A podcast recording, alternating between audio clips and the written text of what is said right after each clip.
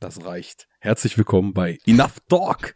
Ähm, wir sind mal wieder in einer Horror-Oktober-Episode angekommen und ähm, haben mal wieder einen Gast bei uns, beziehungsweise wir, ich habe mal wieder einen Gast bei mir und ähm, es ist der Kamil. Schönen guten Tag.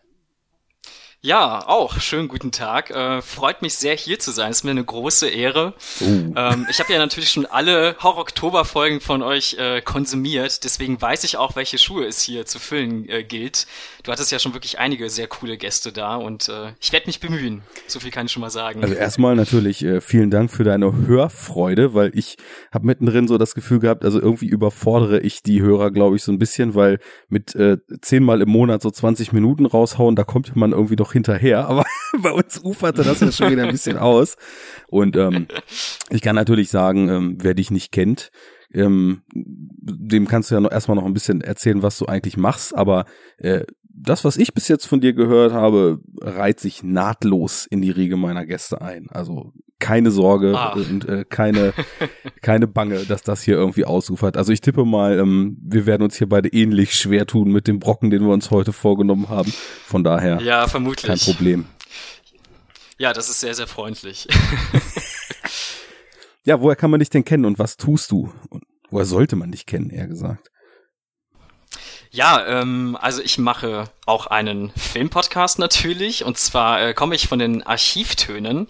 Ähm, den mache ich normalerweise mit meinem Co-Moderator Jan zusammen. Und ähm, genau, wir haben so ein bisschen das Konzept bei uns, dass wir inhaltliche Challenges äh, auslosen. Das ist dann sowas äh, ganz harmloses mal wie Filmklassiker der 90er oder so, aber auch mal abstruseres Zeug wie zum Beispiel äh, ein Protagonist mit Vollbart oder Filme, die im Verlauf einer Nacht spielen. sowas zum ja, Beispiel. Und ähm, genau, die ziehen wir am Ende jeder Ausgabe und müssen die spontan mit jeweils einem Film besetzen und den besprechen wir dann immer in der darauffolgenden Sendung. Finde ich richtig gut. Also das mit den Vollbärten, das äh, ist mir auch äh, direkt ins Auge gefallen, als ich euch, äh, muss ich sagen, erst letztes Jahr beim Spätfilm in dieser Adventskalender-Aktion kennenlernte. Ah, also ja. irgendwie, ja. Äh, wir, wir twitterten uns auch alle schon immer so wild um die Ohren, weil diese Podcast-Bubble, ich habe so das Gefühl, in den letzten zwei Jahren wächst die gerade auch so im Netz ziemlich zusammen.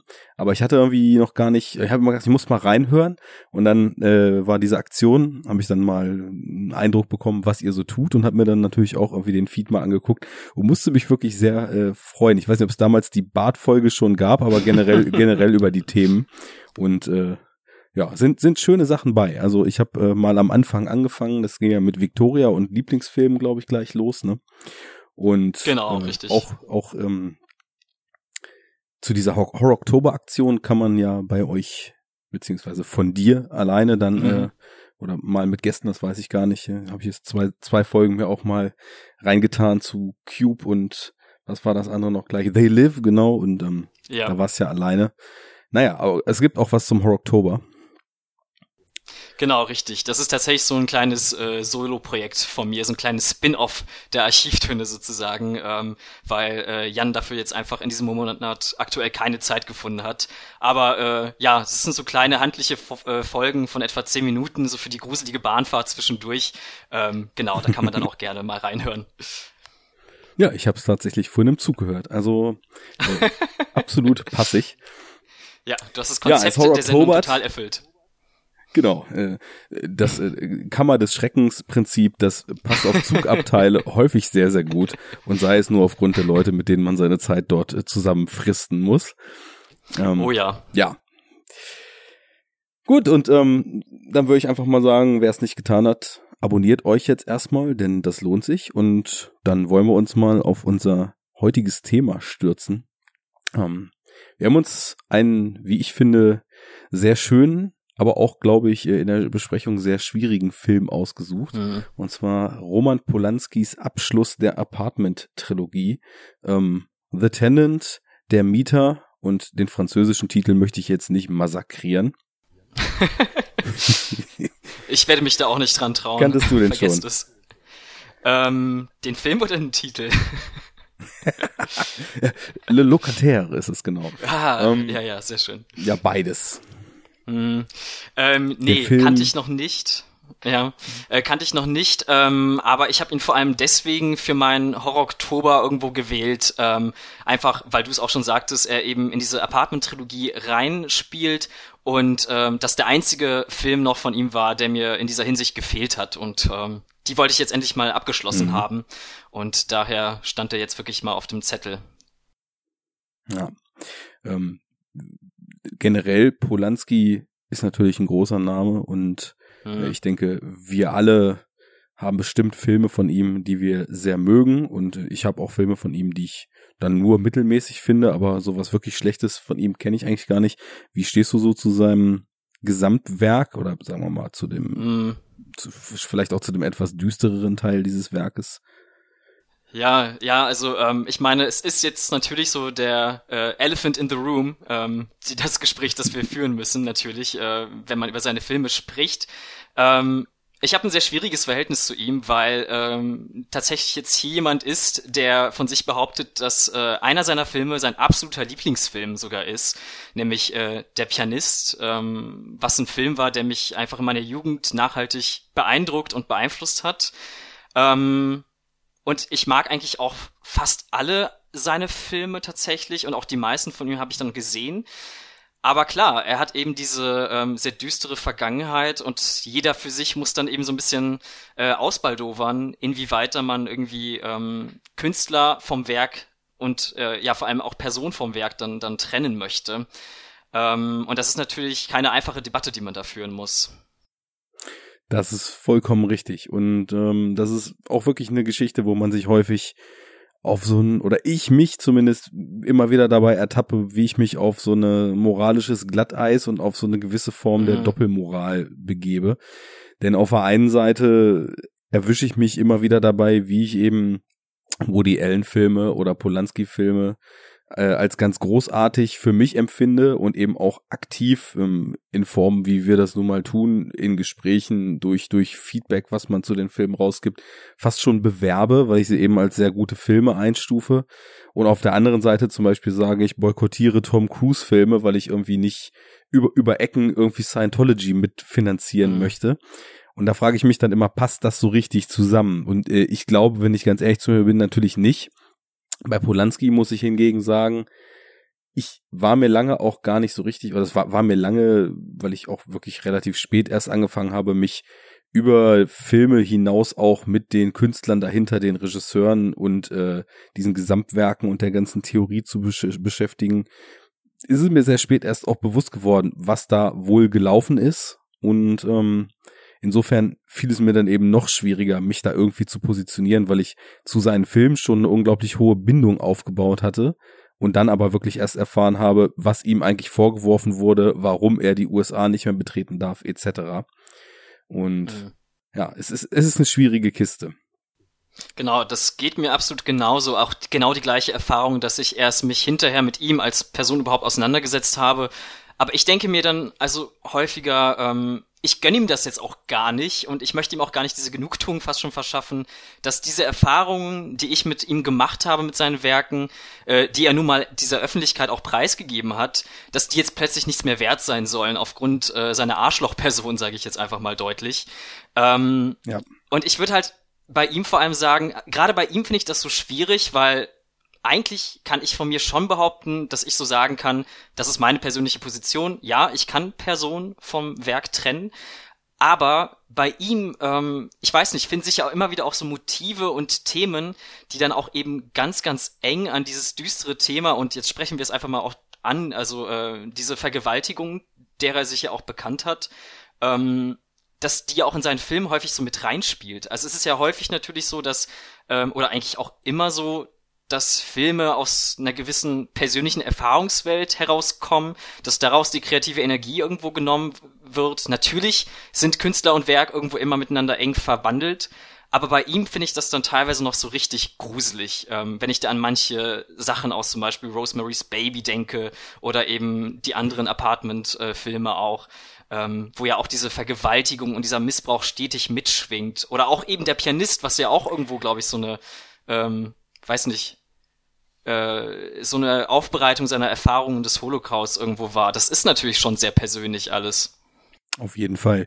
Ja, das, ähm, das ist eine sehr, sehr, sehr schwierige Kiste und gerade was du angesprochen hast, eben, dass gerade die Vergewaltigungsthematik und ähm, alles, was dazugehört, dann eben auch in diese Apartment-Trilogie mit reinspielt. Und dieser Film hier, den er ja quasi, als er die USA dann verlassen hatte und kurz vorher, glaube ich, diese Anklage erhoben wurde oder mhm. währenddessen sogar, ich weiß es gar nicht genau, ähm, spielt natürlich da noch auf eine ganz, ganz andere Art und Weise mit, weil hier haben wir ja nochmal diese Geschlechterrollen auf eine sehr, sehr mhm. ähm, persönliche, seltsame und dann auch verschmolzene Art und Weise thematisiert, wohingegen ja in den Filmen davor jetzt ganz klassisch in der Tradition des Horrorfilms die Frau halt das Opfer war und fertig, mm, ne? Mm. Und ähm, ja. da gibt es auch hier jetzt im, im Mieter einige Aspekte, wo ich sagen würde, das ist schon äh, jetzt mal völlig unabhängig davon, wie sein persönlicher Background vielleicht ist, doch relativ interessant, was er mit Geschlechterrollen und hm. ähm, mit, mit deren jeweiligem Umgang mit der Welt, beziehungsweise dem Umgang der Welt mit ihnen sozusagen hm. macht und äh, diese Transformation, die da stattfindet, äh, macht definitiv noch mal ein ganz anderes Fass auf. Das ist aber schon zu weit gegriffen. Ich würde sagen, da der leider deutlich weniger bekannt ist, so ist es mir zumindest immer vorgekommen, als Rosemary's Baby und äh, Repulsion, äh, könnten wir ja einmal kurz so, ein, so einen Überblick geben, worum es eigentlich geht, für die Hörer, die den nicht kennen und den wir ihnen jetzt erstmal schmackhaft machen müssen. Uns ist ja auch beiden aufgefallen, so richtig einfach den Film zum Beispiel auch in anständiger Qualität zu kriegen, ist es nicht, weil. Ja, richtig. Der,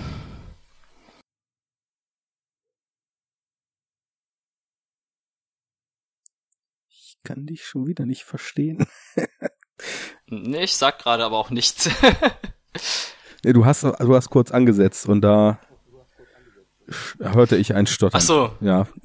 Ah, okay. Ja, ich habe dich nur bestätigt. Und das habe ich nicht gehört, verdammt. verdammt. Ja, ähm, und insofern, ähm, worum geht's? Willst du mal anfangen, kurz äh, den Plot nicht ins letzte Detail, aber so, dass man ungefähr mm. eine Idee hat zu umreißen? Das gebe ich gern ab. ja, okay, dann nehme ich den Spielball gerne auf. Ähm, denn es geht um ähm, ja einen Mieter offensichtlich. ähm, wobei man sich an dieser Stelle schon streiten kann, äh, wer jetzt eigentlich genau mit dem Titel gemeint ist, aber da können wir auch gerne später vielleicht dazu kommen. Mhm. Ähm, genau, und zwar bleiben wir erstmal vielleicht bei dem einen Mieter, nämlich äh, dem Herrn äh, Trelkowski, der hier auch von Roman Polanski selber gespielt wird.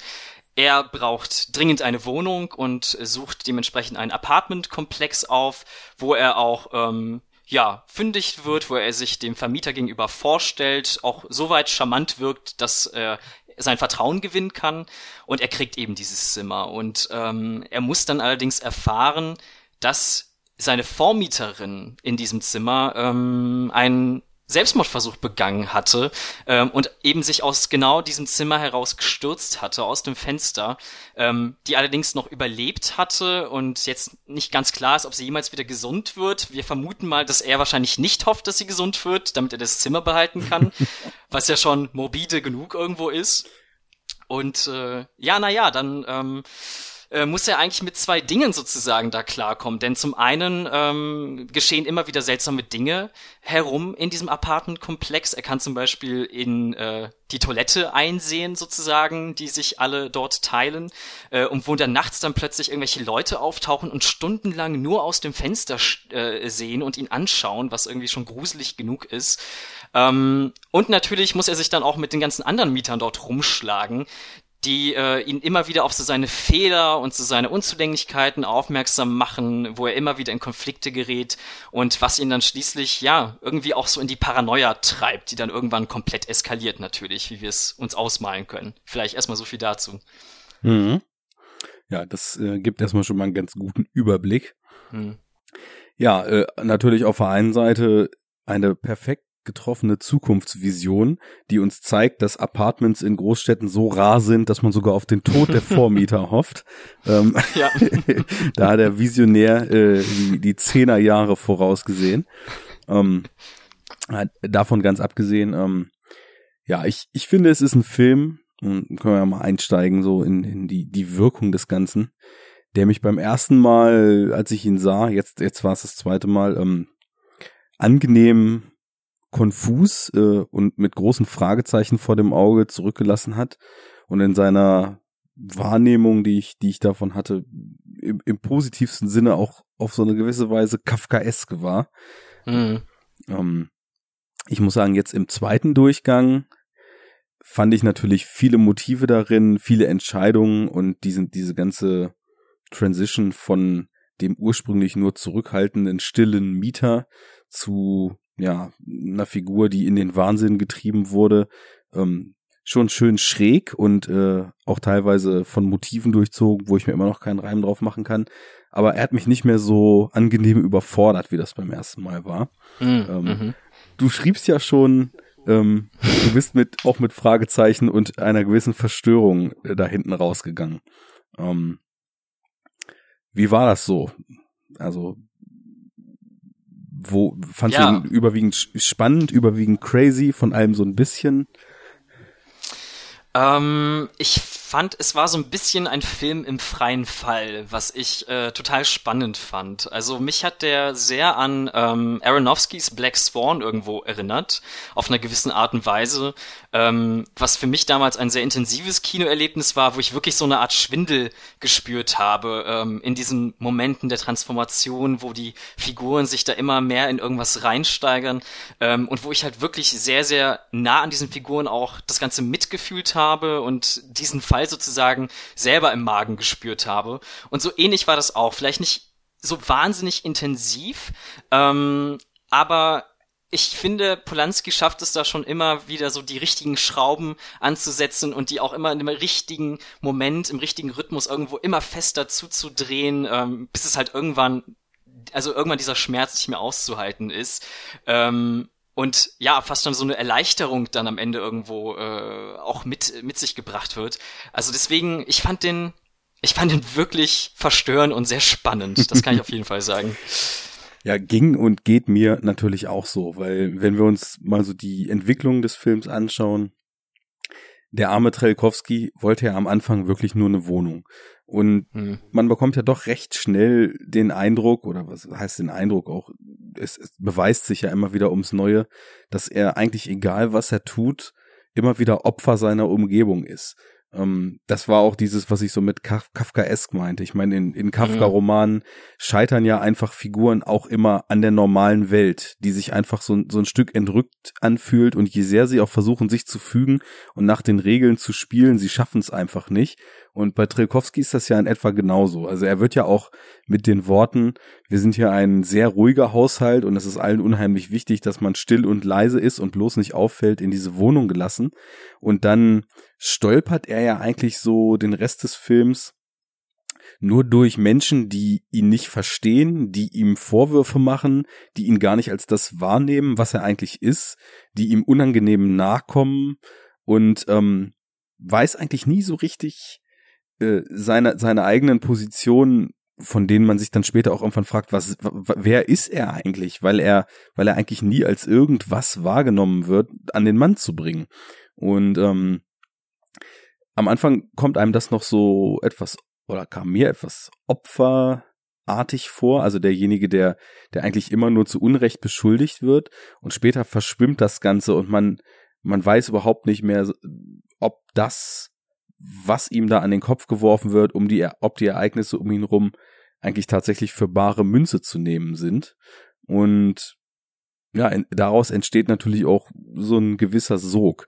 Wobei sich dann natürlich die, äh, die, die Geister natürlich dran scheiden. Wir haben ja viele Leute, die sagen, ja, Wahnsinn ist immer so ein bisschen beliebig. Also sobald man dann weiß, dass so eine Figur etwas freitickt, kann ja eigentlich alles passieren in dem Film.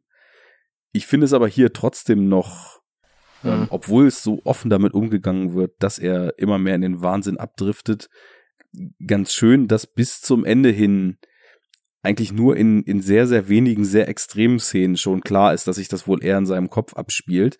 Aber diese fiebrige Grundstimmung ähm, da trotzdem zwischendurch wieder vieles offen lässt. Und das ist eigentlich was, was mir immer sehr gut gefällt.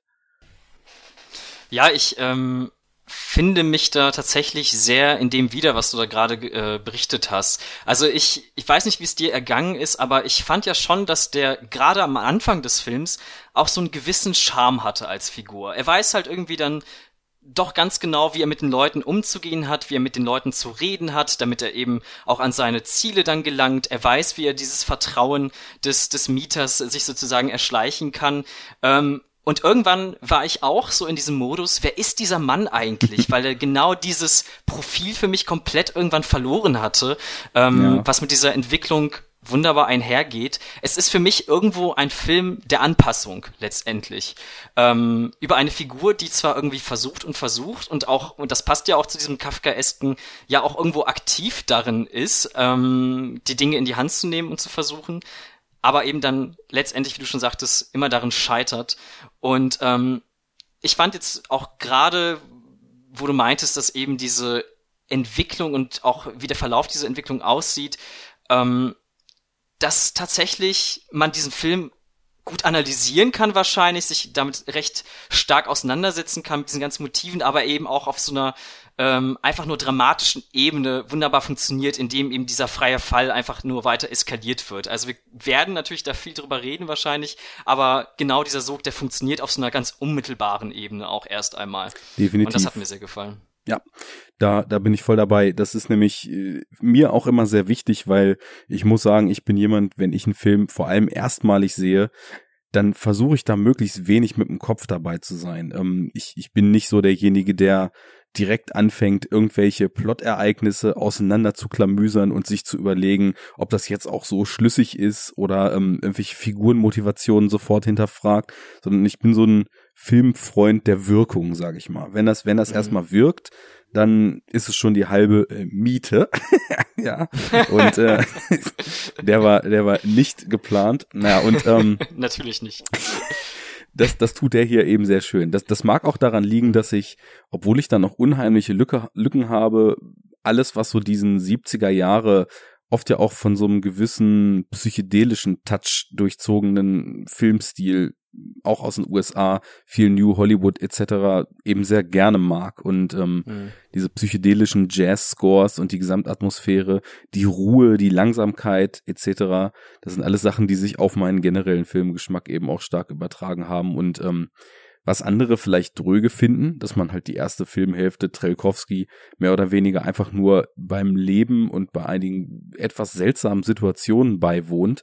Ähm, das hat mich eigentlich schon direkt, naja, vielleicht nicht unbedingt im Bann, aber ähm, das ist ein Film, mit dem ich am Anfang äh, total gut gut reinkomme und so diese das das das Anziehen der Ereignisse mich dann so total gut mitschleift. Also die Primärebene funktioniert, wie du sagst, schon mal total gut und vielleicht sogar besser als das, was im Endeffekt drinsteckt. Denn so viel ich mir auch darüber Gedanken mache, was ich eigentlich so jetzt im Nachhinein als Themen oder als Motive oder auch als mhm. das, was Polanski für sich selbst darin behandelt, ausmachen würde, ähm, bleibt es dennoch äh, immer mit gewissen Leerstellen und mit so einem gewissen vagen und undefinierten Charakter behaftet alles. Ja, genau. Das hat mich auch ähm, in gewisser Weise irritiert. Ähm, ich habe es dann aber tatsächlich einfach auch bei dem belassen, was es dann ist, nämlich als diese Irritation, die ich vielleicht auch gar nicht unbedingt so ausklamüsern muss. Ähm, aber ich, ich finde auch, dass der Film durchaus reichhaltig ist und ich habe auch, also ich habe sogar auch eine äh, sehr äh, spezielle vielleicht Theorie äh, bezüglich des Films, so eine bestimmte Lesart, äh, auf die ich nachher noch zu sprechen komme. Mhm. Ähm, wenn wir vielleicht jetzt auch so dann langsam so in Richtung der, der Themen und überhaupt, ähm, was in diesem Film so drin steckt, uns da mal drauf zubewegen. Also es ist natürlich auch viel wieder so dieses, ähm, äh, dieses Motiv der Nachbarschaft, ne? Also ähm, dieses Gefühl, eigentlich ähm, müssen wir jetzt hier irgendwie Zeit miteinander verbringen auf dem gleichen Fleckchen Erde, aber kennen wir uns dann wirklich, ähm, weil uns dann doch eben diese Fassade sprichwörtlich voneinander trennt, so dieses Gefühl, sein Nachbar niemals wirklich kennen zu können. Ne? Also das steckt irgendwie voll in diesem Film drin. Das hat mich immer so an diese, ähm, News-Reportagen erinnert, wenn dann äh, letztendlich dann irgendwelche Gräueltaten passiert sind und dann die Nachbarn befragt wurden und dann immer die Antwort war, ja, äh, damit konnte ja niemand rechnen und äh, er war immer so unauffällig. Ähm, irgendwie war genau das Gefühl, das, was, äh, was der Film mir ausgelöst hat. Ja, ist definitiv eine Richtung, in die ich auch viel gedacht habe und in die ich auch viele Empfindungen auch jetzt speziell während des zweiten Schauens hatte. Denn ich habe mich dann auch tatsächlich mal gefragt, äh, wie anonym ist dieses Großstadtleben eigentlich? Und das porträtiert ja definitiv das Großstadtleben, so wie man es kennt. Ähm, was weiß ich eigentlich über meine Nachbarn und wie ist überhaupt das, das Verhältnis zu den Nachbarn? Was kriegt man voneinander mit? Und ähm, wenn man schon mal so Nachbarn hatte, mit denen man eben auch so ein bisschen im Clinch lag, wegen lauter Musik, wegen äh, zig Sachen, die ja so passieren können, wenn man eben so Wand an Wand in derartigen Mietshäusern wohnt, dann, dann findet man hier eben schon total viel wieder. Aber ist es eben noch mit so einer zusätzlichen Komponente verwoben.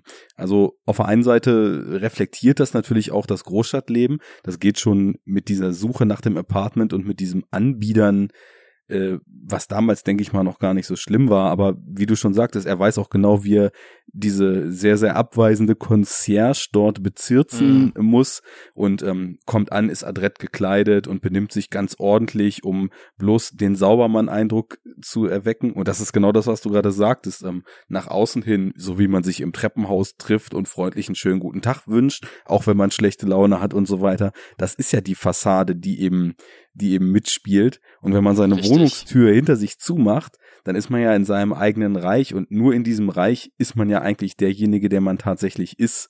Und mhm. ähm, ja, das, äh, jetzt habe ich einen Faden verloren, aber das ist auch was, was da definitiv mit drin steckt. Nur ähm, hier hat man eben noch diese, diese seltsam voyeuristische Komponente, aber gleichzeitig noch damit drin.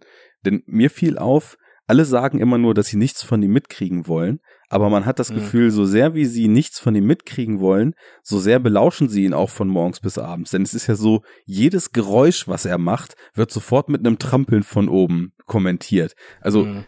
es, es wirkt ja so, als ob alle um ihn rum quasi nur in lauernder Pos Position sind und observieren und darauf warten, dass er den Fehler macht, für den sie ihn dann rügen können.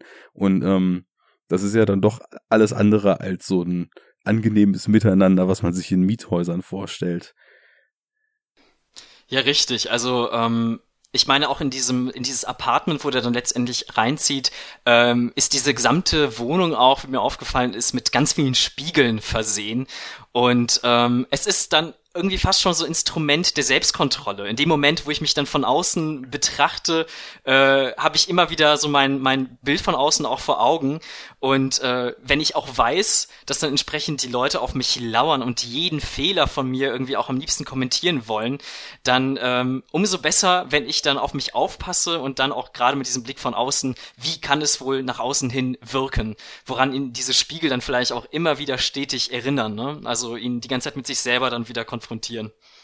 Ja, schöner Gedanke. Es ist ja tatsächlich so ein regulierendes Instrument, weil so wie wir ihn am Anfang kennenlernen, er ist ja einer, der eigentlich nach diesen Regeln spielen will. Er will ja nicht auffallen. Er möchte einfach nur das schöne Apartment haben, auch wenn wir natürlich nicht wissen, aus welchen Zuständen er kommt und ähm, auch nicht wissen, wo er eigentlich von diesem Apartment erfahren hat, weil da wird er ja auch äh, fragend angeguckt und das heißt, woher wissen Sie das? Und er sagt, ähm, ich glaube, Freunde oder Familie, weiß ich jetzt gar nicht mehr, aber irgendwas, was eigentlich nicht passt, weil er kennt ja die Vormieterin gar nicht und auch sonst niemanden in diesem Haus. Ähm, und insofern, wenn er sich dann eben auch immer wieder mit sich selbst konfrontiert sieht, passt es ja eigentlich auch dazu, dass er, dass er quasi sich selbst immer wieder dabei ertappt, gegen diese Regeln, die ihm von außen auferlegt sind und die er eigentlich äh, befolgen will, äh, zu verstoßen. Also, schöner Gedanke. Ja, ich meine, ähm, das ist ja auch das Tragische irgendwo, dass äh, jeder Versuch, eben diese Regeln zu befolgen, auch sehr, sehr schnell wieder zunichte gemacht wird von diesen Parteien dann um ihn herum. Also ich meine, es gibt ja diese schöne Szene, wo ähm, er eine Petition unterschreiben soll, von äh, einer Frau ausgestellt, weil die dann gegen eine andere Mieterin vorgehen möchte. Und sie begegnet ihm ja zunächst einmal doch relativ freundlich, ähm, weil sie ihn natürlich für sich dann auch gewinnen möchte. Es ist immer, man hat nur dann mit dem Nachbarn zu tun, wenn man ihn für seine Zwecke sozusagen einsetzen äh, muss. Ähm, Und in dem Moment, wo er dann aber doch nicht mitspielt, aber auch aus sehr logischen und legitimen Gründen, weil er eben diese Mieterin, gegen die er vorgehen soll, nicht wirklich kennt äh, und ihm da nichts aufgefallen ist, dann kippt dieses Bild so wahnsinnig schnell und man merkt, sie hat eigentlich auch nur wieder auf diesen Fehler gewartet. Die Schublade in mhm. ihrem Schubladendenken ist sozusagen schon die ganze Zeit offen. Er muss nur noch da reinspringen und sich reinlegen und sofort schnellt es zu und er kommt dann auch aus diesem System, aus dieser, ähm, aus diesem Vorurteil behafteten System auch dann nie wieder raus. Und äh, letztendlich alles, was er danach tut, ist dann nur noch die Bestätigung, ja, ich, ich wusste ja schon immer, dass er solch eine Person war, weil sie sich dann schon eben dieses vorgefertigte Bild von ihm dann gemacht hat. Ja, und dieses vorgefertigte Bild beginnt eigentlich ja sogar schon viel früher, also insgesamt in diesem Haus. Wir haben ja die erste Nacht sozusagen, wo er seine Freunde, das setze ich ja jetzt mal so gedanklich in Häkchen, denn diese Freunde missachten ja alles, was er will und was er möchte, genauso wie alle anderen Menschen, die er in diesem Film trifft. Also es spielt ja überhaupt gar keine Rolle, was, was er sich vorstellt für diese Wohnung, die, die kommt nach rein, stürmen die Bude, modellieren alles um, sind laut, beleidigen die Nachbarn, hauen ab und er hat die Probleme. Also da stelle ich mir dann irgendwie auch unter Freunden eigentlich was anderes vor. Aber äh, da geht es schon los. Also das ist die erste Nacht, die Konfrontation mit diesem Nachbar entsteht und ab dem Punkt kriegt er ja eigentlich schon keinen Fuß mehr auf den Boden und da finde ich, geht es dann auch schon relativ schnell los, dass schön mit seinem Geisteszustand gespielt wird. Denn alle diese Dinge wo er später sich rechtfertigen muss und man immer das Gefühl hat, ihm wird überhaupt nicht zugehört in seinen Argumentationen, so wie zum Beispiel die Nacht, in die, in der, ja, laut dem, was der Film uns zeigt, ja bei ihm eingebrochen wurde. Allerdings natürlich mhm. nur seine Sachen gestohlen wurden und nichts, was der Vormieterin gehörte. Ähm, und er aber laut äh, der, der Wahrnehmung, die der Film uns zeigt, ja gar nicht zu Hause war. Und ähm, er setzt ja mehrfach an, das seinem Vermieter zu erklären, aber der hört ja einfach nicht hin. Und wenn er dann was sagt, dann dreht der Vermieter ihm das im Mund um und versteht was ganz anderes daraus. Und insofern habe ich schon, natürlich kann man das Ganze auch als, als relativ ähm, raue Studie über Kommunikation in modernen Gesellschaften lesen und verstehen. Das ist, denke ich mal, auch noch eine große Komponente. Aber nochmal, um auf das zu kommen, was du eben meintest, die, diese Feindseligkeit und dieser Wunsch, ihn eigentlich scheitern zu sehen, der war für mich in meiner Empfindung eigentlich schon mindestens seit dieser ersten Nacht mit den Freunden, wenn nicht sogar vorher da, weil obwohl der Vermieter ja dann solche Dinge sagt, äh, wie ich mag dich, ich gebe dir jetzt die Wohnung, hat man nie das Gefühl, dass das auch stimmt, sondern man hat immer das Gefühl, und das ist vielleicht auch eine sehr autobiografische Geschichte, die Polanski da reingeschrieben hat, dass er als Eindringling, als Außenseiter, als Fremder begutachtet wird und nie gänzlich akzeptiert in diesem Kosmos, in dem er da eingetreten ist. Hm. Ja, das ähm, spielt im Prinzip genau in meine Lesart diesem Film gegenüber ein. Ähm, da müsste ich allerdings einmal kurz ausholen. Dafür da. ist der Enough Talk da. Gerne. Okay, ähm, also im Grunde steckt das auch schon genau in dem drin, was du eben meintest. Ähm, ich bin so ein bisschen darauf gekommen, als äh, ich tatsächlich gehört habe, was äh, im Hintergrund auf dem Klavier gespielt wird. Da hast du ja so eine gewisse Film. Affinität, habe ich irgendwann Richtig. mal rausgehört. Ne? Genau, so ist es. Ähm, ich spiele selber gerne Klavier und dann habe ich dort ein Stück im Hintergrund wahrgenommen. Offensichtlich irgendeiner der Mieter, der dort dann ähm, auf dem Klavier übt, was irgendwie auch finde ich schon per se einfach auf so einer atmosphärischen Ebene ganz nett ist, weil du auch wirklich das Gefühl hast, dass dieses ähm, dieser Komplex dort auch wirklich bewohnt ist und auch irgendwo atmet und lebendig ist, mhm. ähm, weil es auch wirklich dann nicht so eine abgespulte Musik ist, sondern du tatsächlich jemandem üben hörst. Also da wird auch nur eine Stimme gespielt, die linke Hand gespielt, aber äh, gut, Klammer zu. ähm, das Stück allerdings ist das Interessante daran, was gespielt wird. Und zwar ist es die Revolutionsetüde von Chopin. Und Chopin selber war ja eigentlich auch Pole, äh, polnischer Landsmann, ist dann allerdings auch nach Frankreich ausgewandert, ähm, hat dann von außen eben mitbekommen, was mit seinem Land passiert damals, das von fremden Mächten bedroht war und hat aufgrund dessen dann eben dieses revolutionäre Stück dann, dieses revoltierende Stück geschrieben äh, und hat sich auch in Frankreich nie so ganz wohl gefühlt. Also zumindest war er immer noch so seiner Heimat äh, verbunden. Und ich habe auch immer das Gefühl, der Film ist so eine gewisse Allegorie, irgend so eine Parabel, wie ähm, vielleicht sich Ausländer oder Menschen mit Migrationshintergrund oder Flüchtlinge in einer fremden Kultur fühlen müssen. Ähm, weil wir eben, sie, sie kommen eben dieses fremde Land und sind dann eben diesem Apparat der, der Kontrolle ausgesetzt, ähm, müssen da irgendwie sich anpassen, reinfinden, auch vielleicht ein Stück von einer gewissen Selbstaufgabe betreiben. Ähm, und es wird ihnen einfach wahnsinnig schwierig gemacht, die ganze Zeit über. Und als ich das irgendwie dann so dieses Stück gehört habe, hat es für mich irgendwie Klick gemacht. Und ähm, ich habe diesen kompletten Film dann unter dieser Brille sozusagen gesehen, unter diesem Fokus gesehen sehr, sehr schön. Also, weil mir war das so eher vage aufgefallen, mhm. weil es natürlich auch immer kleine Momente gibt, in denen seine Herkunft thematisiert wird. Er wird am Anfang schon gefragt, äh, wo kommen Sie eigentlich her? Wo er dann sagt, I'm a French citizen. Mhm. Und ähm, dann gibt es ja später auch diese Szene bei der Polizei nach dem vermeintlichen Einbruch, nenne ich es jetzt einfach mal, wo er eigentlich eine Anzeige aufgeben will, weil in seiner Wohnung eingebrochen wurde. Und ähm, das, das Erstbeste, was dem Polizisten einfällt, ist zu fragen, wo kommen sie eigentlich her? Und er sagt ja, ähm, glaube ich, dann auch im Film, dass er aus Polen kommt, aber French Citizen ist. Und ähm, als nächstes, ja, gibt der Polizist ihm einen Rüffel, dass er seine Anschrift noch nicht geändert hat, anstatt ihn in seinen Belangen ernst zu nehmen. Und über diese Kombination dieser zwei Aussagen hat das für mich auch direkt wieder den Effekt gehabt, dass ich das, was der Polizist da tut, ganz klar als ein Akt äh, gegen den Fremden sozusagen empfunden habe. Und ähm, ja, da, so, so wurde das für mich dann eben auch angestoßen, dass ich mir über Polanskis Herkunft, über Polanskis Werdegang mhm. und ähm, solche Dinge dann eben auch Gedanken machte.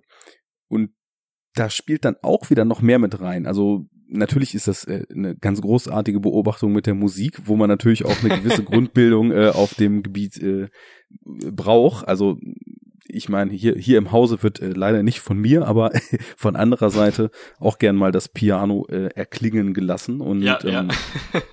das, das äh, finde ich auch sehr schön. Äh, würde vielleicht auch das ein oder andere Chopin-Stück sogar erkennen, aber auf so einem Level definitiv nicht.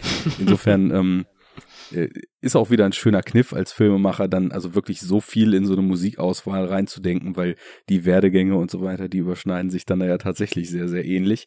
Ähm, was ich dann eben aber auch noch als, als quasi i-Tüpfelchen auf dieser Fremdsein, nicht anerkannt sein Thematik gesehen habe, ist tatsächlich auch, dass es bei Polanski ja noch weitergeht, dass er eben nicht nur erzwungenermaßen unter verschiedenen Vorzeichen oft das Herkunftsland gewechselt hat, dann als Kind ja tatsächlich diese KZ-Vergangenheit hat, was du vorhin auch schon ansprachst, äh, die er wahrscheinlich dann im Pianisten verarbeitet hat, ähm, dann in USA auch wieder Schlimmes durchgemacht hat, was wir ja auch noch nicht gesagt hatten.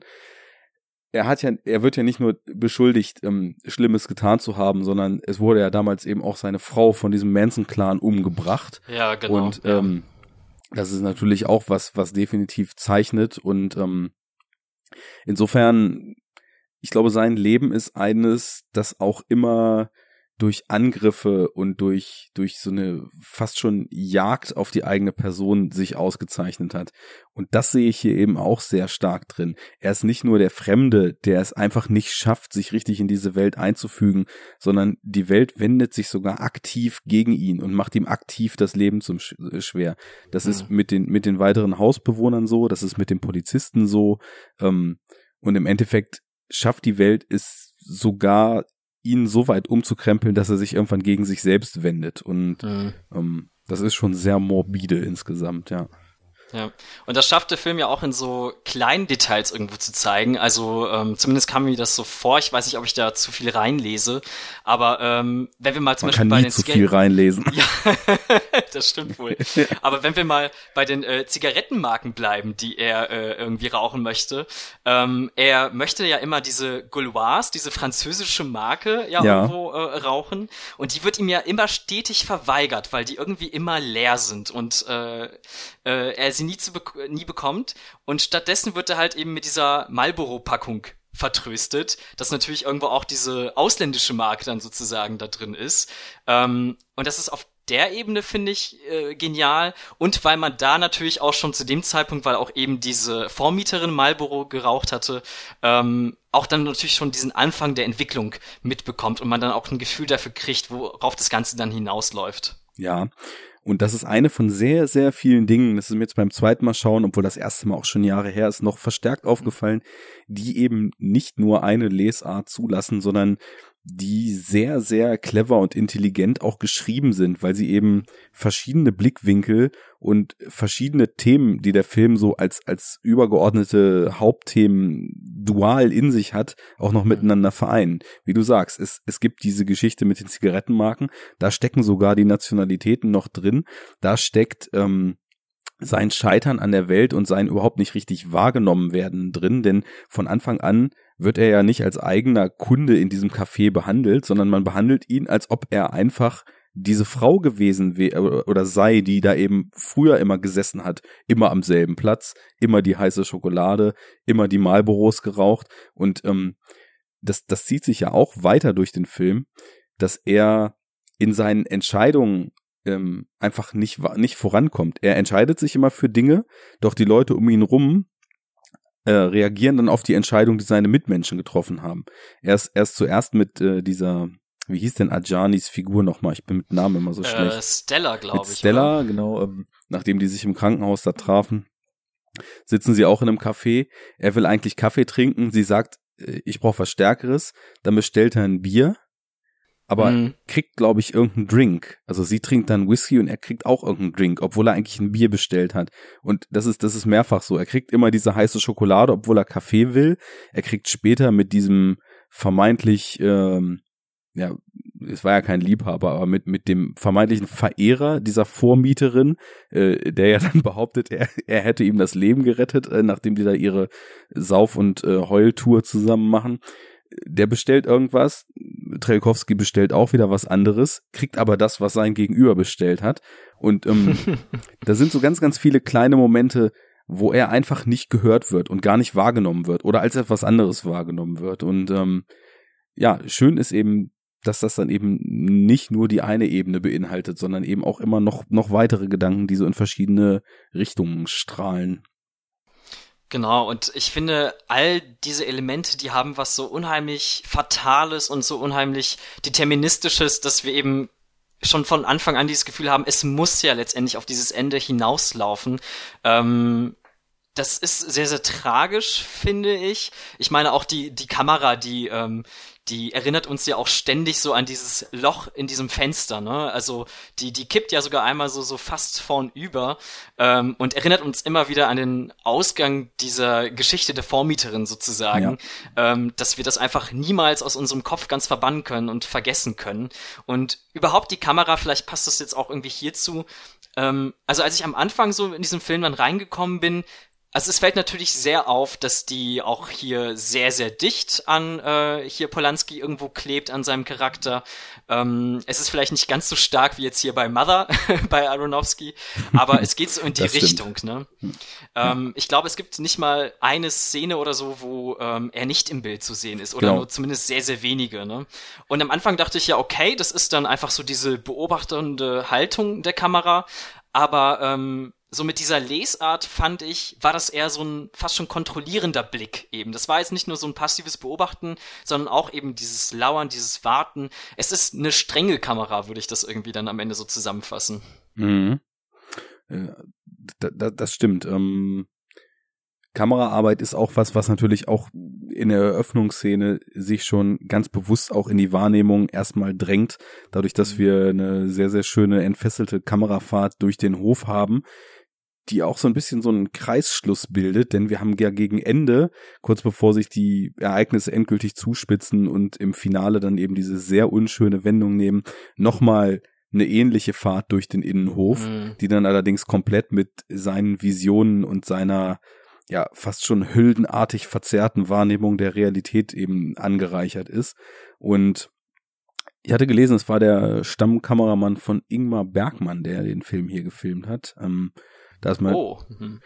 Da, ich habe den Namen jetzt wie alle Namen auch wieder nicht parat, aber ich kenne zumindest ein paar Filme von Ingmar Bergmann, die mir auch allesamt, ähm, also sowas wie die Stunde des Wolfes oder Persona, die mir allesamt auch vor allem aufgrund ihrer wirklich fantastischen Bilder in Erinnerung geblieben sind, von den tief psychologischen und fast existenzialistischen Themen des Ganzen mal ganz abgesehen. Das, da machen wir natürlich noch einen riesen Fass auf. Ähm, aber da wir jetzt ja hier nur den Kameramann äh, ähnlich oder, oder ähnlich arbeiten sehen, nämlich nah an den Figuren dran und äh, mit so einer, mit so einem gewissen eigenen Rhythmus auch, ähm, finde ich schon, dass ja, jetzt, jetzt schwimme ich im, dass die Kamera irgendwie immer ihn zwar, wie du sagst, so, so, so lauernd bewacht, aber irgendwie trotzdem so mit seiner Wahrnehmung verschmilzt. Ich weiß nicht so ja. ganz, wie, wie, ich, wie ich das ausdrücken soll. Also wir, wir haben, die, die ist un, untrennbar mit seinem auch psychologischen, mit seiner psychologischen Entwicklung verknüpft und wird mit ihm auch immer unzuverlässiger. Das, das, das liegt hm. am Anfang haben wir vielleicht noch eher nach dieser Fahrt mehr oder weniger so eine statische beobachtende Kamera und sie sie, sie transformiert sich immer mehr in so, so zu so einem Fenster in den, in den Irrsinn, so, so wie sich seine Welt eben auch total ins, ins Absurde verzerrt nach und nach. Ja, absolut. Also das sind am Ende wirklich dann herrlich surreale Bilder, ähm, von denen ich einige auch auf jeden Fall nicht vergessen werde. Gerade da, wie so ähm, das Spiel mit Gesichtern aussieht, wie ähm, Masken vielleicht sogar eingesetzt werden, was natürlich dann eben auf diese ähm, ja, dieses Verschmelzen von Persönlichkeiten irgendwo auch, auch äh, hinausläuft. Ähm, und ich muss dann auch gerade in diesem äh, gleichen Atemzug dann nochmal die Musik erwähnen. Oh ja. Ähm, gerade auch wenn wir dann so äh, bei dieser Anfangssequenz äh, und auch der Endsequenz dann irgendwie bleiben. Ich habe jetzt äh, erfahren bei der Recherche, dass äh, die Musik hier auf so einem sogenannten, äh, auf so einer äh, Glasharmonika gespielt wird. Mhm. Ähm, was man sich auch wirklich so vorstellen kann, wie so ineinander gedrehte Weingläser, ähm, die sich die ganze Zeit um sich herum selber drehen und mit Wasser überspült werden und man dann darauf wie eine Art Klavier spielen kann, ähm, wurde damals wohl von Benjamin Franklin erfunden, ähm, was super abgefahren ist. Ja. Aber es hat so ein also sehr wabernden Ton natürlich. Man kann sich das sehr gut vorstellen, wie so diese Finger die ganz um das Glas herumkreisen. Das passt natürlich zu dieser unheimlichen Atmosphäre. Aber ich mag auch dieses Bild hinter, hinter dem Instrument, dass du im Prinzip so ein Alltagsgegenstand wie äh, dieses Weinglas nimmst und das halt so etwas völlig Abstrusen dann äh, transformierst. Und genau das passiert ja auch mit dieser Lebenswirklichkeit und Umwelt des Charakters. Und ich finde, das passt so auf inhaltlicher Ebene, aber eben auch natürlich so ganz unmittelbar in, in diesem Ausdruck. Und fügt sich so jetzt rein daran gemessen, was du gerade so über die Machart der Musik beschrieben hast, mhm. auch total gut in das sonstige Sounddesign des Films ein. Denn wir haben immer wieder Szenen, wo auf ganz, ganz unangenehme Art und Weise mit Alltagsgeräuschen ge gearbeitet wird und dass dann auch noch der Score, der dann in den entscheidenden Momenten diese, diesen Transfer in den Wahnsinn und diese horrorartige Suspense dann eben noch katalysiert und verstärkt, dass die dann, dass der dann quasi auch auf, auf so einer Art Alltagsgegenstand entstanden ist, steht ja auch irgendwie schön dafür, dass die ganze Welt sich gegen ihn wendet und dass der Horror, den wir in der Mieter erleben, tatsächlich einfach in der Welt aufgrund dessen, dass sie so ist, wie sie ist, ähm, mhm. verankert ist. Denn das, das sehe ich da eben auch sehr stark drin. Also ein, ein Scheitern an der Welt und ähm, ja, ein, ein über, überrannt werden von der Welt, weil sie so funktioniert, wie sie funktioniert. Hm. Und das ist ja dann eben genau dieses Tragische am Ende daran, dass er äh, gegen Ende hin, wenn wir mal darauf zu sprechen kommen, was das auch mit seiner Wahrnehmung so treibt, er dann eben Freund und Feind sozusagen nicht mehr voneinander trennen kann. Mhm. Und ich glaube, das ist so ein psychologischer Prozess, den ich irgendwie auch gut nachvollziehen kann tatsächlich, denn wenn du einfach immer wieder gehäuft so Szenerien in deinem Leben entdeckst, wo dir eben mit diesem Argwohn, mit diesem Zweifel, mit diesen Vorurteilen gegenübergetreten wird, dann nimmst du das halt irgendwann, glaube ich, ganz natürlich auch in deine Wahrnehmung auf und ähm, beziehst vielleicht dieses Muster dann eben auch auf die Menschen, die dir theoretisch erstmal in der Allgemeinheit freundlich gesonnen sind ähm, und kannst ihnen dann eben gar nicht mehr auch selber vorurteilsfrei begegnen, sondern mit so einer gewissen Paranoia, die hier dann erstmal unterschwellig, aber dann später natürlich eskalierend mitschwingt. Ähm, und das ist natürlich wahnsinnig traurig, was natürlich auch mit den Personen, zu denen er eigentlich dieses Vertrauen anfangs hat, äh, wie das natürlich dann auch zerstört wird nach und nach. Paranoia ist absolut das richtige Stichwort. Da musste ich dann eben auch gleich dran denken, wie du eben sagst, äh, als dann Stella, die ja eigentlich in fast schon grotesker Art und Weise äh, sofort zu ihm so eine gewisse Bindung aufbaut, was man auch nicht erst, also auf Anhieb nicht so richtig verstehen mag. Mhm. Ähm, und wo ich auch gleich nochmal zu kommen muss, weil da, weil da irgendwie auch wieder ganz interessante Lesarten noch drinstecken. Ähm, gerade bezüglich dessen, wie Trelkowski und als was Trelkowski eigentlich wahrgenommen wird, äh, weil da auch ein paar kleine schöne Andeutungen drin sind, aber ähm, wie, wie er ihr Apartment dann verwüstet aufgrund mehr oder weniger einem zufällig geschehenden Ereignis, was er einfach wie Paranoiker und ähm, wie, wie Menschen, deren Wahrnehmung sich völlig verzerrt hat, äh, dann als, als auch als feindlichen Angriff erkennt, was aber natürlich im Grunde genommen einfach nur ein Vertreter ist, der da vor der Tür steht. aber ähm, Wobei ich da sagen muss, da ist die Reaktion absolut äh, vertretbar auch. ja, kommt drauf an, ob er von Vorwerk oder Tupperware ist. Ne? nee, das, äh, das, das ist schon, dieser Verfall, der, der tut schon auch irgendwie weh, weil hm. du, du sprachst es an, es fühlt sich alles sehr fatalistisch an und es geht eigentlich recht schnell, dass man das Gefühl hat, er hat eigentlich gar keine Chance, sich gegen diese Welt erfolgreich aufzulehnen. Und dann ist irgendwann nur noch die Frage, wie hart wird er fallen am Ende im wahrsten Sinne des mhm. Wortes. Und das ist ja nun leider tatsächlich sehr hart. Ähm, ja. Was, was ich dich nochmal fragen wollte, weil da hatte ich mal gehört, dass manche Leute das eben auch so ein bisschen kritisieren an dem Film. Und zwar, wir haben ja hier eine Szene und die kommt, mh, hm, der Film hat ungefähr zwei Stunden Laufzeit, wenn ich mich nicht irre. Also so nach einer Stunde oder einer Stunde zehn schon, also relativ früh eigentlich, noch so bevor wir wirklich in den dritten Akt reingehen, in der mhm. es relativ klar ist, dass er tatsächlich den Verstand verliert. Also die erste Szene, ähm, wo er nachts fröstelnd im Bett liegt und nach seinen Wasserflaschen greift und aber nicht greifen kann, weil die alle ja quasi wie, wie mit dem Stuhl verschmolzen sind und egal wo er hinfasst, er kriegt es nicht, was eben auch ein schöner Kniff war und sich auch sehr surreal anfühlte. Da ist es ja noch fragwürdig, weil da wirkt es einfach nur so, als ob er dann tatsächlich krank wird, obwohl er ja sagte, das passiert ihm nicht. Aber später, ähm, als er dann diese Vision von der Dame hat, die mit der Petition zu ihm kam und mhm. in das Haus reinkommt und äh, in grotesk verzerrten Bildern von ihr gewirkt wird, und man dann aber ja ein Bild sieht, in dem ganz klar gezeigt wird, ganz explizit und unmissverständlich, er wirkt sich selber. Also inso, mhm. insofern, wir kriegen ja quasi den Schlüssel, wie wir alles, was darauf folgt, äh, le zu lesen haben, dann doch relativ auf dem Silbertablett serviert.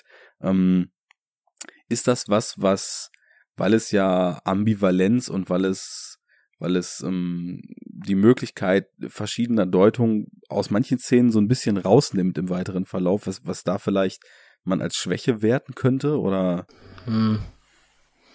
Ähm, also ich, ich weiß, was du meinst. Ähm, also ich muss dazu allerdings sagen, dass der Film mich da dann doch, glaube ich, zu sehr in seinem Sog hatte, als dass ich mir dann zu dem Zeitpunkt irgendwie so groß die Gedanken darum gemacht äh, hätte, wie ich das Ganze jetzt entschlüsseln müsste. Das wäre mir jetzt wahrscheinlich beim zweiten Mal ein bisschen anders ergangen und wäre dann vielleicht wirklich so eine Schlüsselstelle für mich dann gewesen, als ich die jetzt gar nicht so sehr empfunden habe.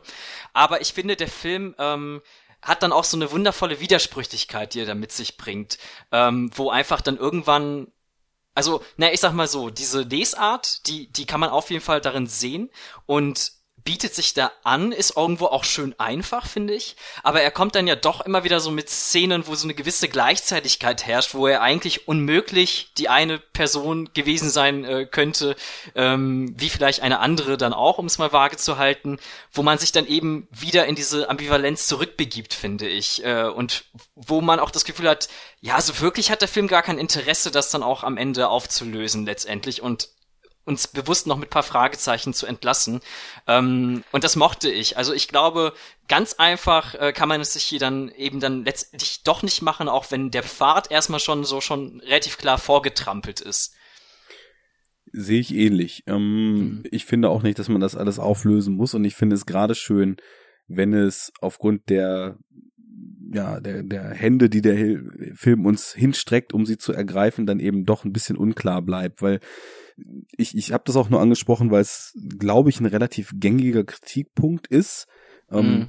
der mir aber auch im zweiten Durchgang gar nicht so aufgefallen ist, weil Also, dass er, dass er jetzt langsam ähm, den Verstand verliert, das ist klar, aber wie du sagst, es gibt immer noch viele Szenen, die so ein bisschen drüber sind, aber nicht so drüber, dass man weiß, das kann jetzt unmöglich der Fall sein. Also, dass irgendwann durch sein Fenster man versucht, in die Wohnung einzudringen und er da mit seinem Messer nach den Händen hackt und dann später selber eine Schnittwunde hat. Das sind mhm. Dinge, die sind relativ klar. Aber so feindselig und so unangenehm, wie diese gesamten anderen Mieter des Hauses ähm, im Vorfeld sich präsentiert haben und dieser pure Hass, den sie zum Beispiel auf diese Frau mit dem mit mit der Tochter, gegen die die Petition dann ausgefüllt wurde, äh, kommuniziert haben, ist es zum Beispiel so, dass ich nicht sagen könnte, haben sie die tatsächlich da unten auf dem Hof so gefesselt und rumgeschubst, wie man mm, das in dieser mm. einen Einstellung sieht. Und von dem Schlag gibt's eben auch noch viele weitere Momente, auch eher kleinere Momente, die, die eben vage bleiben. Und mhm. Insofern eben auch, ähm, ja, dieses, dieses psychologische Bild, was man von ihm hat, ähm, auch noch so ein bisschen bis zu einem gewissen Punkt offen lassen. Und das mag ich eben immer sehr. Also ich, ich bin eher so ein Freund von Leerstellen statt kompletter Ausformulierung. Ja, total. Irritation ist erstmal was total Spannendes und äh, Großartiges, finde ich auch. Und ähm, der Film schafft es auch irgendwie in seiner Erzählart genau das so auszudrücken, weil er ja auch ähm, so recht elliptisch erzählt wird. Ne? Also wir haben ja immer wieder so, so Schnitte drin, dann gerade eben so zu diesen Nacht- und Tageswechseln. Ähm, wo uns diese eigentlichen kritischen Ereignisse, die in dieser Zeit passiert sein müssten, ähm, gar nicht gezeigt werden. Also wenn er dann zum Beispiel mit irgendwelchen offenen Wunden dann plötzlich äh, aufwacht äh, und wir uns halt nur denken können, was dann wohl in dieser Nacht äh, passiert sein muss, wir aber dafür Vertrauen aufbringen müssen dieser Figur gegenüber. Wir können da nicht so ganz äh, sicher sein, was da passiert ist, äh, weil dieses Erwachen, wie aus so einem Albtraum letztendlich, äh, dann einfach so ganz plötzlich unmittel unmittelbar geschieht. Mhm. Ich, ich war gerade ähm, schon schon wieder ein Gedanken fast weiter, weil diese diese diese Leerstellen, die sind ja auch im Grunde genommen auf das, was tatsächlich seine Identität betrifft, dann im Endeffekt mhm. auszuweiten. Ich finde, Identität ist halt eben auch noch ganz offensichtlich natürlich ein Riesenfaktor. Und ähm, da gibt's diese eine wirklich schöne Zeile im Drehbuch, wo er besoffen ist und mit Stella in ihrer Wohnung dann da drin sitzt oder, oder liegt und dann irgendwann fragt, ähm, wie sagt er das denn nochmal? Wenn man mir den Arm abschneidet, dann, oder äh, genau, an, an welchem Punkt Uh, when would a person stop being himself if you took something off, ist die Frage, die er erstmal stellt. Und dann sagt er, if you took my arm off, I would say it's me and my arm. If you took my uh, both my arms off, I'd say it's me and my arms. Uh, if uh, assuming it was possible you take my liver and my kidney out, I'd say me and my intestines. But if you take my head off, would I say me and my body, or would I say my body and me? uh, what what what right does my head have to say it's me? Und ähm, das ist ja eigentlich irgendwie auch so die Kernfrage des Ganzen. Wer wer ist man eigentlich? Wer ist Trelkowski?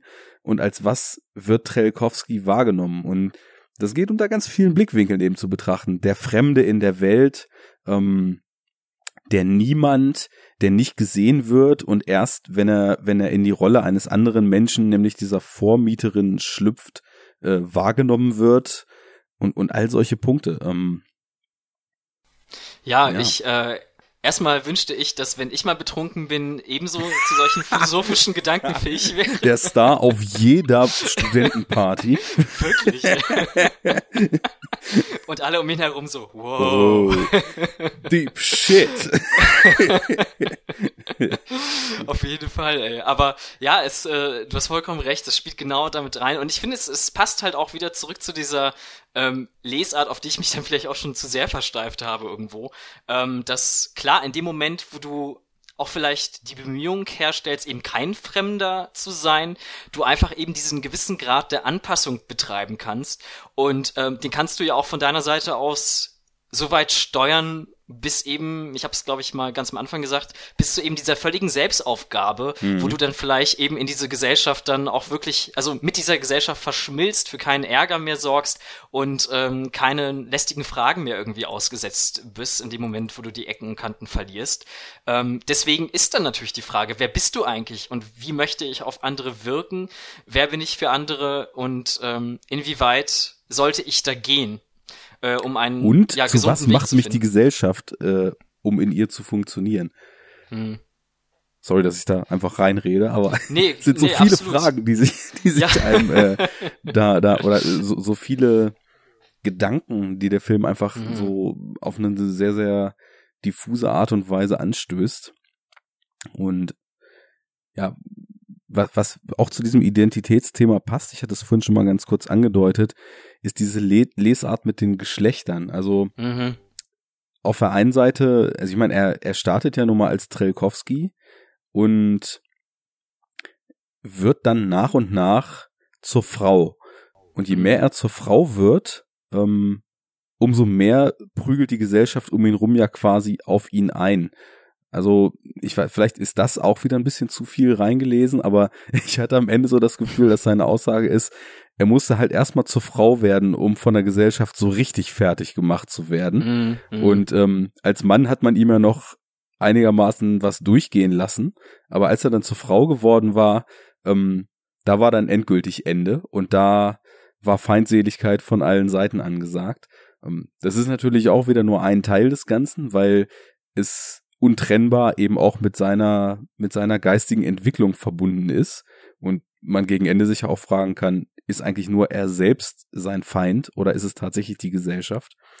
Aber ja, nur mal so als Gedankenanstoß mhm. für Menschen, die den Film nochmal sehen. Ähm, das, das müsste ich auch da jetzt mir nochmal alles angucken und nochmal so ein bisschen auf diesen, ja, auf, auf diesen Faktor hin vielleicht ein bisschen mehr achten. Mhm. Ja, aber ich, ich, ich glaube nicht, dass du da äh, zu viel reinliest. Ich meine, ähm, auch so ein Film wie Rosemary's Baby beispielsweise, das ist ja irgendwo schon klar, dass es Polanski auch in gewisser Form darum geht, so diese, diese Schwierigkeiten vielleicht auch eben ähm, von, von bestimmten weiblichen Seiten irgendwo auch zu zeigen, die Rollen, in die man da gedrängt wird als Mutter oder wie auch immer. Das, also ich glaube schon, dass er Interesse an dem Thema hat und das dann vielleicht hier auch als Chance begriffen hat, es hier äh, zeigen zu können. Ähm, und es passt ja auch irgendwie dann wunderbar zu diesen ganzen anderen Horror-Tropes sozusagen, die dadurch subvertiert werden. Ähm, weil letztendlich äh, wir eben dann doch eher, wie du auch schon meintest, dieses Bild der schreienden Leinenfrauen ähm, gewohnt sind in dieser Art von Horrorfilm. Ähm, und ich kann auch verstehen, wenn Leute dann ihm vielleicht vorwerfen, dass er letztendlich dann damit auch wieder in die gleiche Falle tappt, sozusagen. Ähm, aber man kann es ja auch schon irgendwie als gewisse Umkehrung verstehen oder als gewissen Ausdruck von einem Problem irgendwie auch verstehen, ähm, der, äh, dem der sich hier annimmt. Äh, und ich fand's, ich, also ich fand's jetzt, ja, ich weiß nicht, wie ich es fand. Also vielleicht nicht unbedingt clever, aber ich fand's auch jetzt nicht plump. Irgendwo dazwischen. Keine Ahnung. Ja, es, was natürlich auch, ähm, und da, da wird's dann so ein bisschen heikler, sage ich mal, auch natürlich eine Rolle spielt, ist, wie er generell Männer und Frauen in diesem Film porträtiert. Denn ähm, auf der einen Seite ist es so, er, er ist ja am Anfang eher so der zurückhaltende, unscheinbare Typ, lernt dann diese Stella kennen, die ihm auf der einen Seite, also es gibt so, es gibt so subtile Implikationen, dass sie eigentlich durchscheinen lässt, dass die Vormieterin und sie beide auf sich gegenseitig standen und auch ein Paar waren, weswegen es so abstrus wirkt, dass sie ihm im Kino da erstmal direkt zwischen die Beine geht, während sie diesen Bruce Lee Film gucken. Bestes Rummachmaterial, ne? Also Romcom war gestern, ab jetzt Bruce Lee Filme.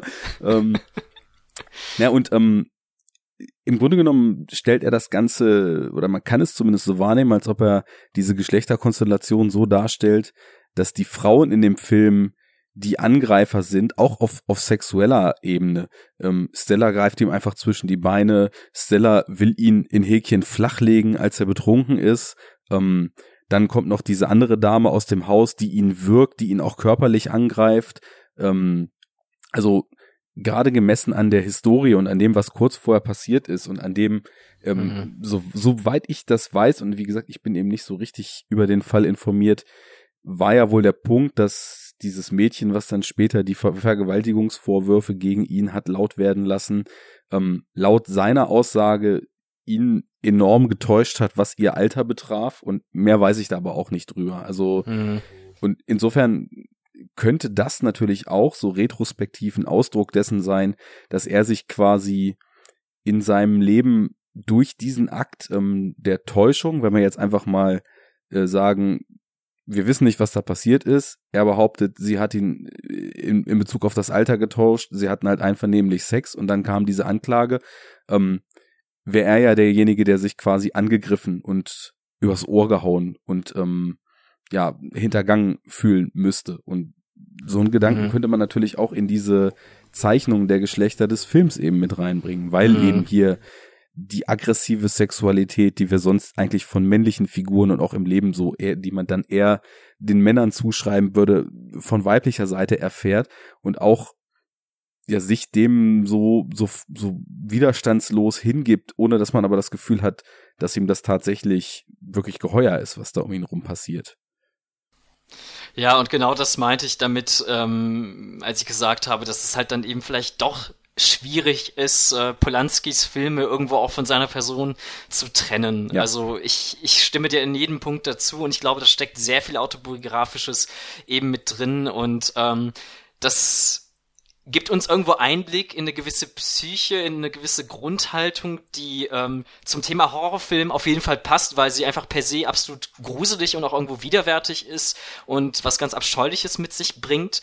Ähm, das ist ja auch vielleicht echt das Perfide, dass eben seine Filme vielleicht gerade mit diesem Wissen sogar was dazu gewinnen. Also ich finde es furchtbar, sowas irgendwie aussprechen zu müssen, aber ähm, wenn du weißt und immer wieder auch gewahr bist, dass genau solche Mächte ja nicht nur einfach in der Fiktion da letztendlich lauern, sondern eben in all diesen wirklichen Leben da draußen, hinter eben all diesen betonierten Fassaden, in die wir kaum Einblick erhalten, was da alles so vor sich geht. Und äh, das macht es einfach so ungeheuer real und äh, das, ja, das macht vielleicht diesen Film gerade auch so gruselig für mich.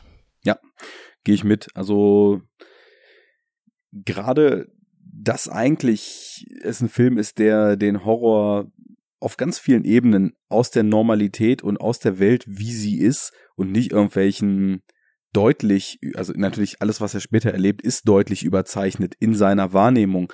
Aber das, woraus ursprünglich diese Konflikte und dieser Horror generiert werden, sind eben alltägliche Dinge. Äh, der Horror des Normalen. Und ähm, das ist, das sind eigentlich immer die Sachen, die mich am meisten umhauen, wenn man, wenn, wenn schön auf eine feinfühlige Art und Weise damit gespielt wird, wie viel Unschönes in der Welt eigentlich tatsächlich schlummert. Ähm, mhm.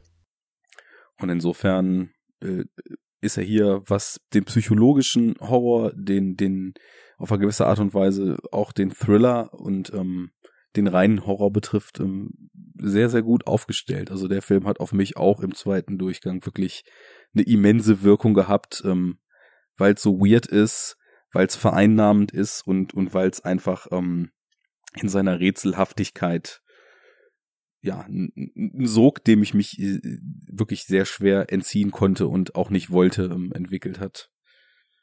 Ja. Das, das klingt alles nach einem guten Fazit auf jeden Fall. ja, ich, ich, ich ähm, musste leider gerade auf die Uhr gucken und mhm. äh, es ist ja Horror Oktober und wir haben alle viel vor. Aber wenn es eins gibt, was bei Enough Talk nicht passiert, dann Sendungen einfach abzuwürgen. Deswegen würde ich auf jeden Fall, weil ähm, also die Entrücktheit der Welt, ähm, die die die Identität, die das Kafkaeske, ähm, den Einbruch in die Privatsphäre, das, das das Fehlen von Kommunikation und so weiter, also alle Sachen, die ich mir jetzt erstmal so auf meinem gedanklichen Zettel zurechtgelegt hatte, habe ich jetzt erstmal abgefrühstückt. Natürlich könnte man noch irgendwie schön über die Form sprechen und über die Hitchcock-Zitate in dem Film mhm. und darüber, was die Hieroglyphen aus dem Museum, die sich plötzlich in der Toilette wiederfinden, zu mhm. bedeuten haben und so weiter und so fort. Aber ähm, das Grobe habe ich. Und deswegen würde ich jetzt einfach an dich nochmal die Frage richten, ob es noch irgendwelche konkreten Sachen gibt, vielleicht auch weniger konkreten, die du mhm. noch auf dem Zettel hast, weil dann diskutieren wir die auf jeden Fall noch.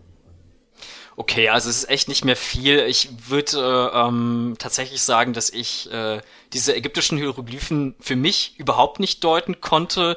Ähm, da möchte ich vielleicht einfach so mein Gefühl der Irritation und des, des äh, Unsicherseins und des Fragens da einfach irgendwie so in diesen Kosmos jetzt rausrufen. Äh, da äh, hatte ich keine Ahnung, was das sollte, um echt zu sein. Ähm, das Einzige, was ich vielleicht noch äh, kurz ansprechen wollte, ist ähm, noch so ein weiteres Gefühl der Isolation, was sich dazu mischt, nämlich nicht nur unter diesen Menschen selber irgendwo isoliert zu sein, sondern eben auch äh, sprichwörtlich von Gott und der Welt sozusagen, weil ähm, auch da wieder vielleicht autobiografisch gedacht Polanski irgendwann auch mit seinem Glauben ähm, abgerechnet hat, was ich, glaube ich, nach dem, was er da so erlebt hat, auch äh, irgendwo nachvollziehen kann. Mhm. Ähm, und wir hier auch eine sehr bezeichnende Kirchenszene haben, oh, ja. aus der er ja wirklich sozusagen also flüchtet, irgendwo auch so eine Form vielleicht von Bestrafung irgendwo da mitschwingt, ähm, auch hier wieder was ganz Fatalistisches. Mich hat so ein bisschen an Harvey Keitel in Mean Streets erinnert, der in dieser Kirche steht äh, und dann diese, diese Hand in die Kerze hält, um einfach sich für das zu bestrafen, was er da alles verbrochen hat. Also hier hat dieser Charakter zwar diesen Fluchtreflex und will sich dieser Strafe nicht stellen, aber ich finde, sie schwebt irgendwie über ihn und es fehlt halt ein Vertrauen in irgendeine höhere Instanz, die vielleicht da irgendwo noch schweben mag äh, für die Charaktere in den Filmen. Ähm, also es ist wirklich dieses komplette Gefühl des Alleinseins, was dadurch nochmals aufkommt. Auch sehr schön, wie man die eben noch erweitern kann, ja. Also die Szene, die ist mir auch ganz denkwürdig in Erinnerung geblieben, weil wie, wie einfach ähm, über so eine, so eine ganz einfache Methodik dieser Rede, die der Pfarrer dort hält und was man ja leider nun auch oft in religiösen Schriften findet, diesen unglaublich düsteren Charakter, den diese Rede, die oder Predigt oder wie man es noch nennen soll, eben hat und ähm, dann eben seine Reaktion darauf, da entsteht natürlich wirklich eine, ein schönes Miteinander, ein schönes Spiel. Der Score zieht dazu noch an und ich habe wirklich, als die Szene vorbei war, da herzklopfend gesessen und gedacht, mhm. so geht psychologischer Horror. Also das ist äh, ein absolutes Meisterstück in in Beklemmung, der, der, die da rein filmisch aufs Parkett gelegt wird.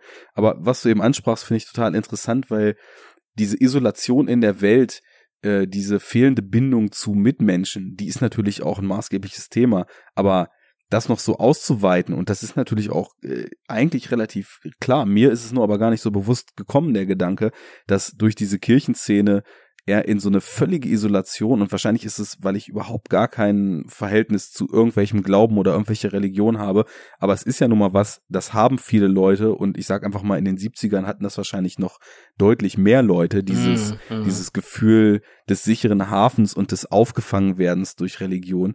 Und wie er das ad absurdum führt, um wirklich das Düsterste, was Religion zu bieten hat, in dieser Kirchenszene zutage zu fördern und äh, in so einem fluchtartigen äh, Ausbruch ja quasi auch die, die Distanzierung zu dieser letzten Instanz, die so einer Person wie ihm hier vielleicht noch Rettung geben könnte, symbolisiert.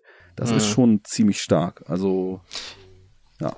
Ja, und ich kann, ich kann da noch vielleicht sagen, dass äh, das gerade vielleicht für eine polnische Figur auch sehr ungewöhnlich oh, ja. ist, weil natürlich das einfach ein wahnsinnig äh, frommes Land ist, wie ich es immer wieder miterleben oh muss. Oh, ja. ähm, und äh, da ist es, da tut es vielleicht sogar doppelt so weh ähm, und ist doppelt so ungewöhnlich, genau. Und es ist halt genau wie du meintest, diese Isolation, das ist so einfach dieses wundervolle Paradoxon des Films. Ähm, es ist ja im Grunde, weißt du, so eine zusammengefärchte Gesellschaft, all diese Mieter auf einem Fleckchen Erde und doch kommt man einfach nicht zusammen. Mhm. Also diese Möglichkeiten, diese äh, ausgestreckten Arme, die könnten irgendwo da sein. Es könnten Verbündete eigentlich aus diesem Verschluss, aus diesem vielleicht gezwungenen Verschluss, aber so ist eben die Gesellschaft, ähm, so heterogen ist sie.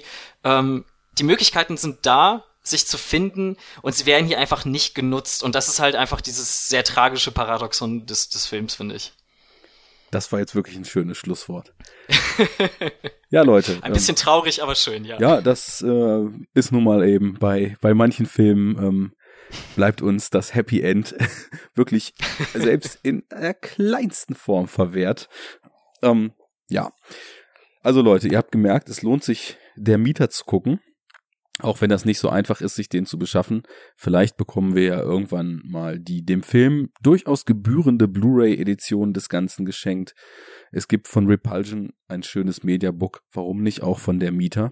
Verdient hätte er es. Ein Film, in dem viel drinsteckt. Ein Film über Identität, über Entwurzelung, über Fremdsein, über nicht anerkannt sein, über Kommunikation, über Wahrnehmung, über urbanes Leben und über zig weitere Themen, die uns vielleicht beiden noch entgangen sind.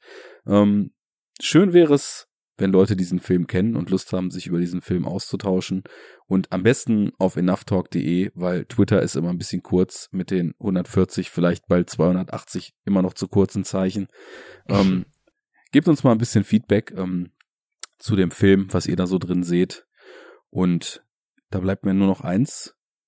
Danke sagen. Schön, dass du da warst, Kamil. Hat mir sehr großen Spaß gemacht. Ja, Dito und äh, vielen, vielen Dank für die Einladung. Sehr gerne, sehr gerne. Ähm, gern auch wieder, äh, wenn der Horror Oktober abgeklungen ist und wir alle mit unseren Aufnahmemarathons durch sind. ja, dann wirklich. kann man auch wieder mit ein bisschen Vorlauf und ein bisschen schöner Themenfindung, denke ich mal, wieder zusammenkommen und äh, ich habe das Gefühl, das läuft. Also da wird bestimmt noch mal die eine oder andere Episode entstehen in Zukunft. Stille. Will er nicht. Okay, dann nicht. Nein, ich habe hier geschrien, ich habe ja geschrien. Ich, es ist offensichtlich nicht angekommen, aber äh, das sei natürlich hier alles bekräftigt und bestätigt. Sehr schön. Dann verbleiben wir äh, mit einem war super und ihr gruselt und schockt euch bitte noch durch den Rest dieses langsam auch etwas grauer werdenden Monats. Zwischendurch nochmal 20 Grad. Jetzt kommen die Wolken wieder. Bestes Wetter um den morbiden Strömungen zu frönen.